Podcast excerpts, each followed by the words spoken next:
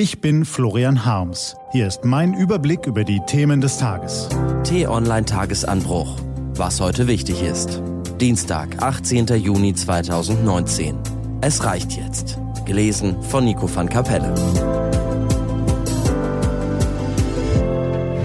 Was war? Gerade mal ein Jahr ist vergangen, seit Beate Zschäpe und vier Unterstützer der NSU-Terrorgruppe verurteilt wurden. Jetzt sehen wir mit Entsetzen, Rechtsextremisten erstarken in Deutschland nicht nur, sie sind offenbar immer noch zu Morden fähig. Noch hart die Gewalttat gegen den CDU-Politiker Walter Lübcke der genauen Aufklärung, aber die Ermittler vermuten, dass der Anschlag auf den Kasseler Regierungspräsidenten einen rechtsextremen Hintergrund hat. Der 45-jährige Stefan E. sitzt wegen dringenden Mordverdachts in Untersuchungshaft, erzählt zur Kasseler Neonazi-Szene und beging bereits mehrere schwere Straftaten. Bei der Auswertung seines Smartphones entdeckten die Ermittler laut NDR, WDR und Süddeutscher Zeitung zahlreiche Hasskommentare, die er in sozialen Netzwerken hinterließ. Bei YouTube soll er unter dem Alias-Namen Game Over geschrieben haben, entweder diese Regierung dankt in Kürze ab oder es wird Tote geben. Die Bedrohung unserer Freiheit und Sicherheit durch den Rechtsterrorismus ist das eine. Dass Polizei und Verfassungsschutz Ermittlungen gegen militante Neonazis viel zu lange vernachlässigt haben, ist das zweite. Das dritte ist das schleichende Gift der Sprache, das eine Atmosphäre schafft, in der Gewalttäter sich ermutigt fühlen. Natürlich tragen Politiker keine Mitschuld an Morden, aber sie tragen ebenso wie einige Boulevardmedien eine Mitverantwortung dafür, dass das gesellschaftliche Diskussionsklima verroht. Vor einigen Jahren rief Horst Seehofer auf einer CSU-Veranstaltung, wogegen wir größte Vorbehalte und Bedenken haben, und da werden wir uns in der Berliner Koalition sträuben bis zur letzten Patrone, liebe Freunde, und niemals nachgeben, dass wir eine Zuwanderung in die deutschen Sozialsysteme bekommen.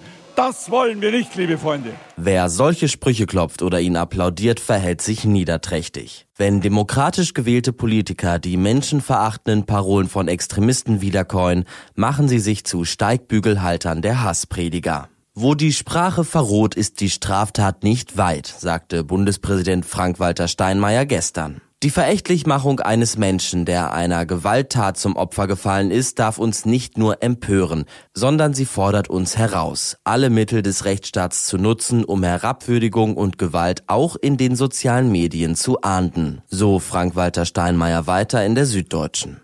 Recht hat er. Aber die Strafverfolgungsbehörden haben das Problem nicht im Griff. Das Internet ist voll von Hass, Verleumdung, Lüge und Morddrohung. Facebook, Twitter und die Google-Tochter YouTube tun allen gegenteiligen Beteuerungen zum Trotz viel zu wenig dagegen. Auch das Netzwerkdurchsuchungsgesetz ist ein stumpfes Schwert. Und so zersetzt das Gift unsere Gesellschaft. Warum, so fragt man sich, gibt es eigentlich keine bundesweite Soko Facebook, Twitter, YouTube? Und warum gibt es keinen Aufschrei von uns allen, die wir täglich googeln, auf Facebook und Twitter posten, Filme auf YouTube angucken? Was wäre, wenn wir uns kollektiv gegen den Hass im Web wehren? T-Online-Chefredakteur Florian Harms hat damit auf Twitter mal angefangen. Vielleicht macht ja jemand mit. Was steht an? Die T-Online-Redaktion blickt für Sie heute unter anderem auf diese Themen. Urteil vom EuGH zur Pkw-Maut in Deutschland. Der neue ukrainische Präsident Volodymyr Zelensky kommt nach Deutschland und neues Buch von Joachim Gauck erschienen. Diese und andere Nachrichten, Analysen, Interviews und Kolumnen gibt's den ganzen Tag auf t-online.de. Das war der T-Online Tagesanbruch vom 18. Juni 2019. Produziert vom Online-Radio und Podcast-Anbieter Detektor FM. Den Podcast gibt's auch auf Spotify. Einfach nach Tagesanbruch suchen und folgen. Das war der T-Online Tagesanbruch für heute. Ich wünsche Ihnen einen Tag zum Freuen. Ihr Florian Harms.